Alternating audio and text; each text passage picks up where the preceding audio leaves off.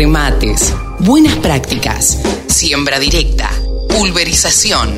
Toda la información en la radio del campo.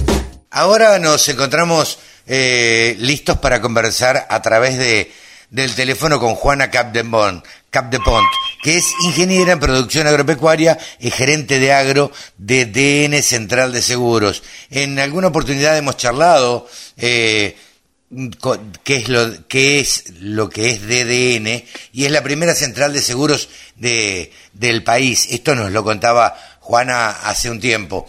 Eh, el tema del seguro, ustedes saben, desde acá, desde la radio del campo, nosotros siempre decimos que en la Argentina faltan coberturas de seguros y falta riego. Para mí son dos cosas fundamentales de las cuales adolece la Argentina. ¿Cómo te va, Juana? Buen día, gracias por atendernos.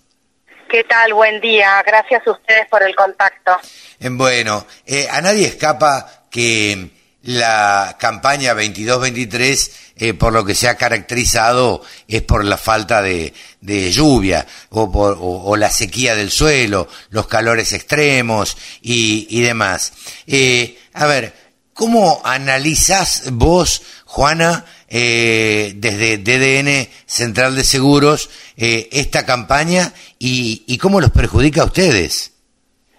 La verdad que si le tengo que poner un calificativo, le diría la, la campaña de la tormenta perfecta. Empezó, claro, fue climáticamente muy complicada, más allá de que tercer año consecutivo niña y que las lluvias durante toda la campaña fueron por debajo de los Sí, a las heladas y los, los calores extremos. En el caso específico de las heladas, es la primera vez en mi experiencia que tenemos eh, todos los clientes que han tomado la cobertura hicieron la denuncia, hubieron inspecciones y hubieron indemnizaciones.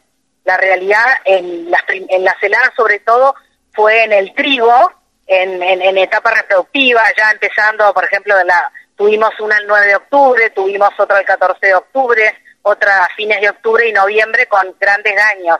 Y es la primera vez que tuvimos daños desde Santa Fe hasta el sur de la provincia de Buenos Aires. Ah, fue, eh, fue parejito.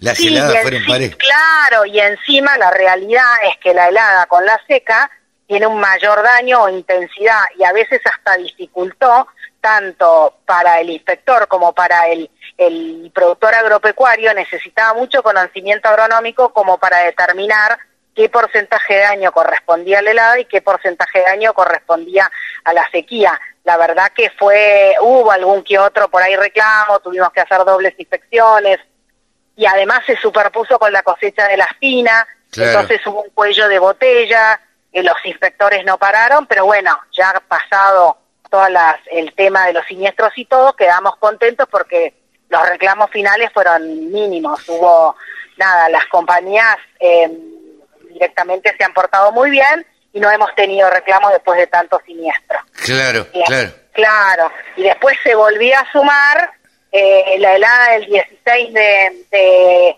de, febrero en los cultivos de segunda, que este año, por supuesto, dado como venían las cosas, tuvimos eh, mayor más aseguramiento que otros años y también volvimos con lo mismo. Hoy estamos evaluando los daños y las liquidaciones de siniestros de esa helada que también fueron importantes y volvió a pasar lo mismo. Había que tener muchos conocimientos agronómicos como para determinar el efecto de la sequía o el efecto de la helada, que encima hubo una helada el, 17, no sé, me acuerdo, el 17 de febrero y a los días, marzo, el principio de marzo, con unos calores extremos en donde se superpusieron que se acortaron, digamos, las etapas críticas de los cultivos, mermando rendimientos. Fue un año como complicado, sí, sí. la realidad. Climáticamente, climáticamente eh, una helada en febrero, en pleno verano, la verdad que es muy difícil que se dé.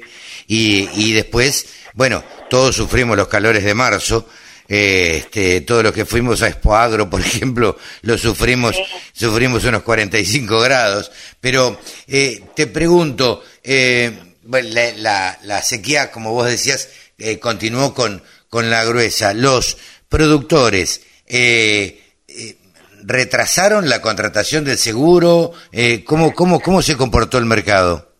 Sí, a ver, cuando empezó con la fina se retrasaron las siembras y se redujeron las hectáreas, por ende hubo una merma en la cantidad de hectáreas aseguradas a nivel de todas las compañías.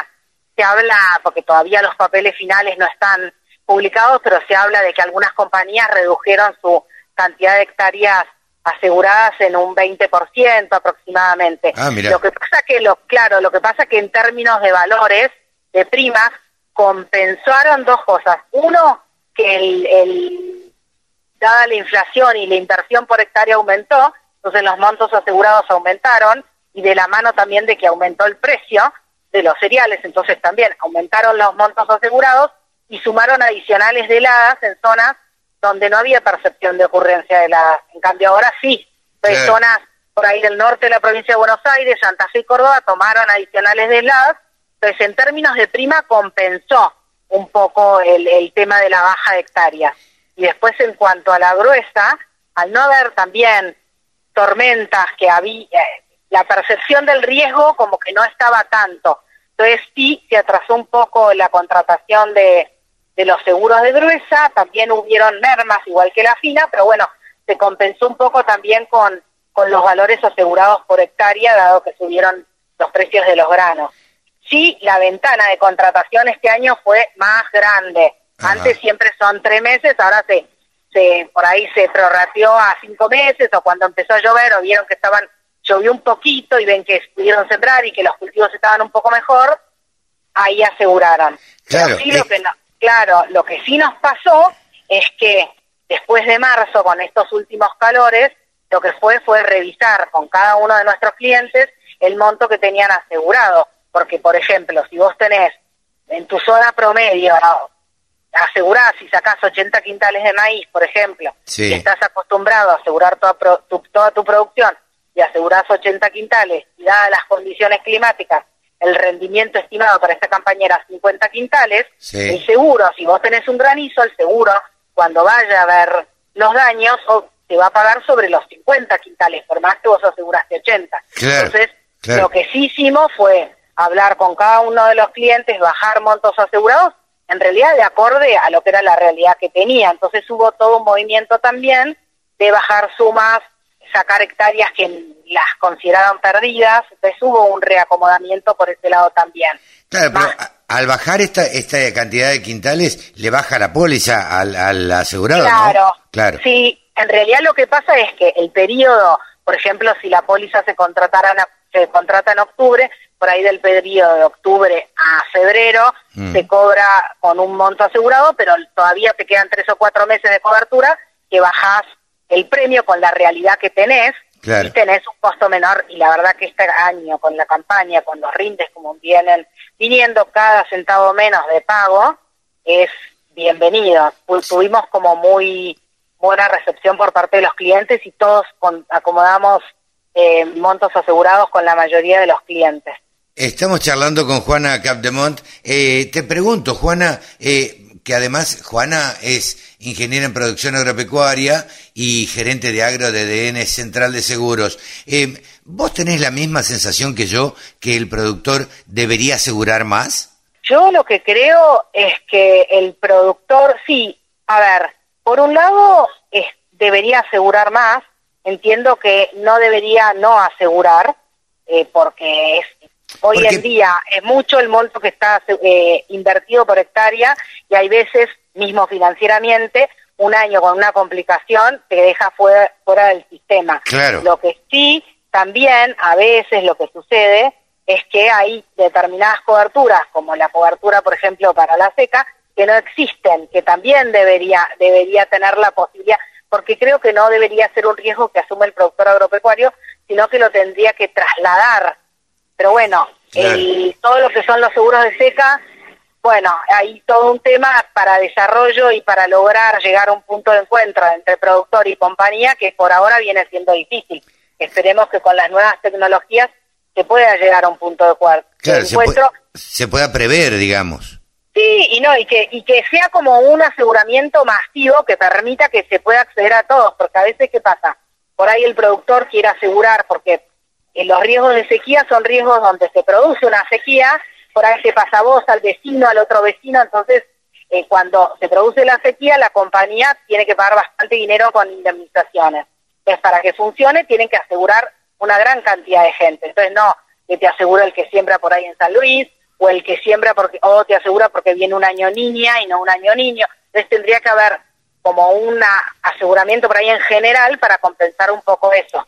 Entonces, hoy la disponibilidad de un seguro de seca es no, no está accesible, entonces por ahí tampoco aumenta la cantidad de, de, gente que se asegura.